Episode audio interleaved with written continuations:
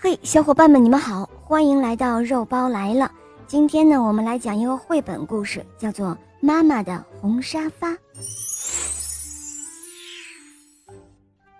妈妈在蓝车餐馆工作，我呢常在放学后去找她。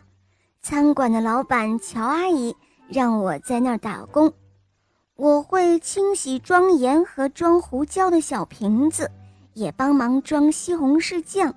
有一次，我还削完了所有用来煮汤的洋葱。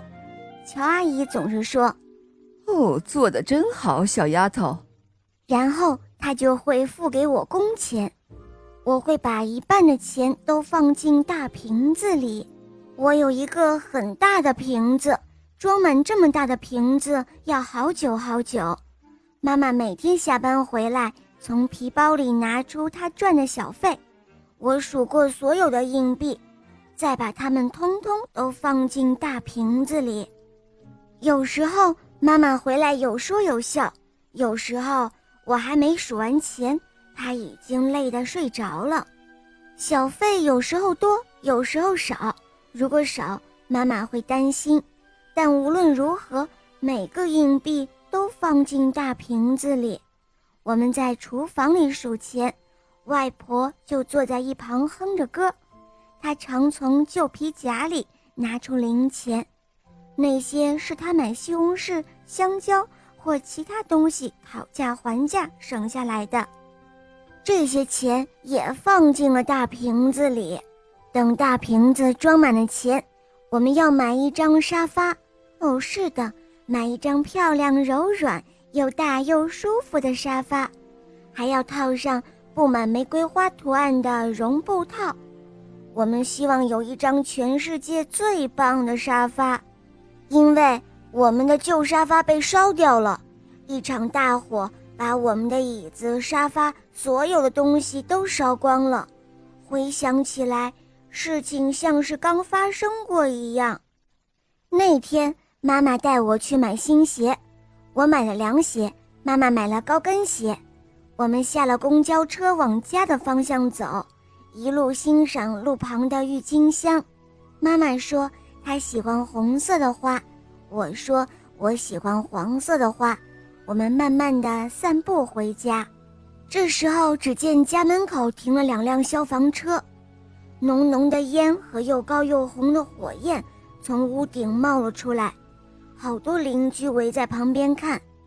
妈妈拉起我的手往前跑，大姨夫看到我们，跑过来。妈妈和我同时大叫：“外婆呢？”姨妈向我们挥手，高声的喊道：“在这儿呢，她在这儿呢，她很安全，别担心。”哦，还好，外婆没事。我们找了好久才找到我们的猫，它也没事。可是。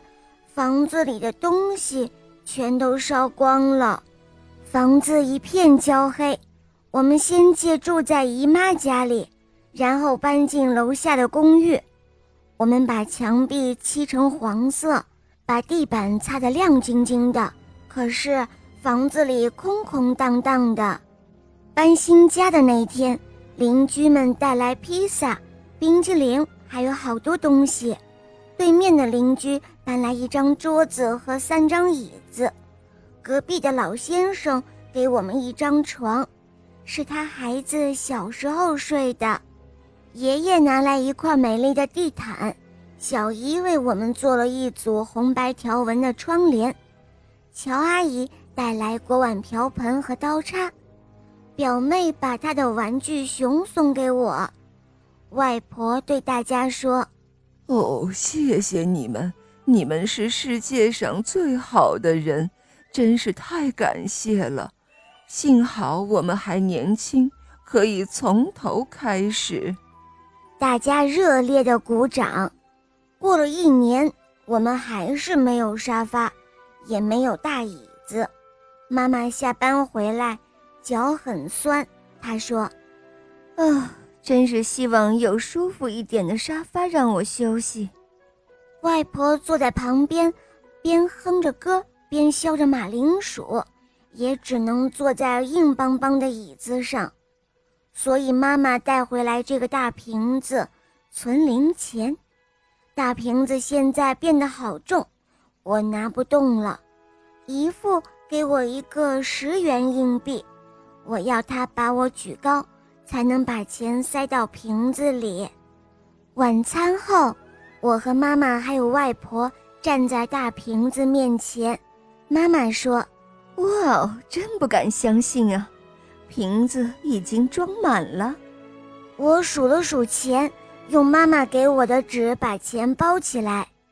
妈妈休假的那天，我们去银行将硬币换成了纸钞，然后再搭公交车去买沙发。我们逛了四家家具店，试坐了许多沙发，有大的、小的、高的、矮的、软的、硬的。外婆说，她好像是童话故事《三只熊》里的小女孩，做了这么多种沙发。最后，我们终于找到了梦想中的沙发，而且有足够的钱可以买它。我们打电话给姨妈和姨父，他们立刻开卡车来接我们和沙发回家。他们知道我们等不及店家送货了。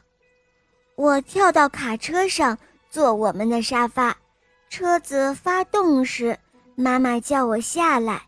一到家，我又坐在沙发上，他们把沙发和我一起抬进了门。沙发放在窗边，靠近红白条纹的窗帘。外婆、妈妈和我一起坐在沙发上，姨妈帮我们照相。白天的时候，外婆喜欢坐在沙发上，跟窗外路过的人聊天。到了晚上，妈妈下班回来，坐在沙发上看电视新闻。晚餐后，我挤在妈妈身边，如果我在他怀里睡着了，他一伸手，刚好可以关灯。我们终于有了一个。漂亮舒适的大沙发。好了，伙伴们，今天的故事就讲到这儿了。